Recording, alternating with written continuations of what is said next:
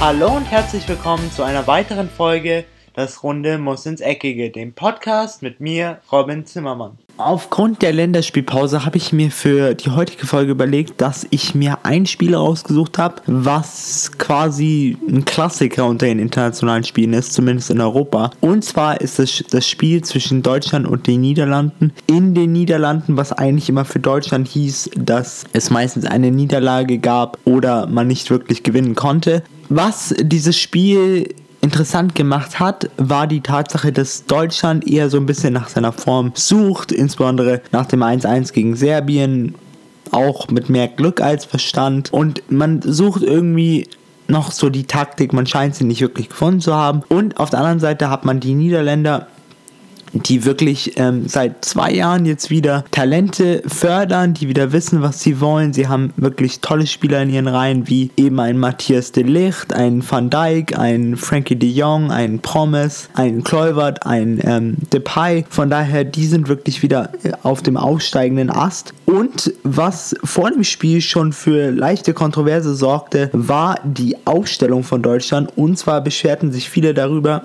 dass Deutschland irgendwie Angsthasen-Fußball spielt, wenn man das so ausdrücken möchte. Denn sie traten doch in einer sehr, sehr defensiven Formation an mit einem dem Blatt Papier 3-5-1-2 mit drei Innenverteidigern, die wurden gebildet von Rüdiger, Süle und Ginter. Davor vier Leute, wovon drei sehr, sehr defensiv sind, unter anderem Kimmich, Kehrer und Schulz. Also man hat auch wirklich gesehen, als die Niederlande im Ballbesitz war, hat Deutschland doch sehr defensiv agiert, teilweise sogar mit Sechserkette, indem Kehrer und Schulz weiter zurückgerückt sind und Kimmich sogar zwischen die Innenverteidiger manchmal deswegen sehr, sehr defensiv aufgestellt. Aber vorne, was sich Jogi Löw lassen muss, hat er einen sehr schlauen Schachzug gehabt oder eine sehr schlaue Idee. Und zwar hat er vorne drei sehr schnelle aufgestellt und dahinter einen sehr passstarken mit Toni Groß, der dann die Leute mit Goretzka, Sané und Gnabry vorne bediente. Goretzka ist auch für mich einer der besten Spieler auf dieser Position, weil er den Ball sowohl nach vorne tragen kann mit enormem Tempo, er hat eine gute Übersicht, aber er kann auch, wenn es mal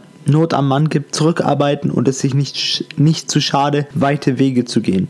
Und nach diesem ganzen technischen Gedenke oder wie beide Mannschaften denn auftreten würden, ging das Spiel endlich, auch endlich los und man hat wirklich in der ersten Halbzeit gesehen, dass sich Deutschland sehr schwer tat, denn die Niederlande, die Niederländer spielten ein enorm hohes Pressing, äh, zum Beispiel De Room und auch Frankie de Jong spielten extremes Forward-Checking, also es war schwer für die deutsche Reihen ein gutes Passspiel und ein sicheres Passspiel aufzuziehen. Und was auch schön zu beobachten war oder was zu erwarten war, ist, wie hält die deutsche Defensive der niederländischen Offensive stand. Das taten sie eigentlich in der ersten Halbzeit relativ gut und konnten auch in der 15. und 34. Minute jeweils durch Leroy Sané und Serge Gnabry nach zwei Kontern zum 1 zu 0 und zum 2 zu 0 gelangen.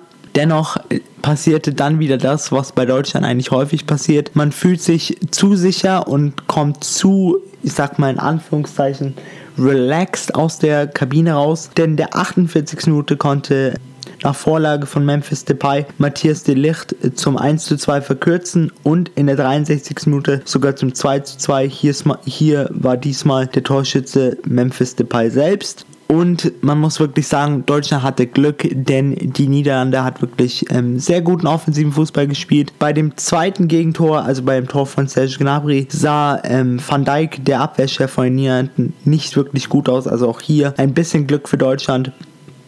Und dann musste es natürlich in so einem spannenden Spiel noch einen Schusspunkt geben und den gab es in der 90. Minute nach Vorlage von Marco Reus, konnte Nico Schulz zum 3 zu 2 ähm, das Tor schießen allen in allem muss man sagen, ein wichtiger Sieg für Deutschland, ein moralisch wichtiger Sieg für Deutschland, aber doch eher ein etwas glücklicherer Sieg, denn hätte die Niederlande vorne ihre Chancen besser genutzt und die Abwehr den Niederlanden vielleicht ein kleines wenig einen besseren Tag gehabt, dann hätte das doch ganz anders aussehen können für die Mannschaft von Yuki Löw. Jetzt, bevor ich den Podcast beende, wollte ich noch eine Frage in den Raum stellen, und ich werde diese Frage auch auf FanQ posten äh, diese Woche und dann Freit am Freitag darauf eingehen. Und zwar ist meine Frage an euch, ob Yogi Löw denn noch der Bundestrainer für Deutschland ist oder ob man sich jetzt mal langsam nach auch den Ergebnissen gegen Serbien, auch weil das gegen Niederland nicht so wirklich überzeugend war und weil eben Deutschland nicht mehr das Deutschland ist, was es mal war. Ähm, sie spielen nicht mehr diesen offensiven Fußball, diesen wir wollen den Ball haben, wir wollen das Spiel kontrollieren. Das fehlt mir eben aktuell ein bisschen. Deswegen stelle ich mal die Frage in den Raum. Ist Jogi, no Jogi Löw noch der richtige Bundestrainer für den, für den Deutschen Fußballbund? Und wenn ja, warum? Und wenn nein, natürlich auch warum. Jetzt wünsche ich euch erstmal eine schöne Woche. Ich hoffe, ähm, ihr könnt halbwegs viel Fußball schauen. Wir haben ja noch ein paar Spiele vor uns, auch wegen der EM-Qualifikation. Unter anderem die Welt, der Weltmeister Frankreich ist im Einsatz gegen Island. Also das sollte auch ein sehr, sehr spannendes Spiel werden. Und wir hören uns dann am Freitag wieder, wenn es heißt, willkommen zurück zu einer neuen Episode von Das Runde muss ins Eckige. Das war es jetzt erstmal von mir. Ich bin am Draus und ciao. Und das war's auch schon wieder mit einer weiteren Folge Das Runde muss ins Eckige, dem Podcast, wo ihr alles rund um König Fußball kompakt auf die Ohren bekommt.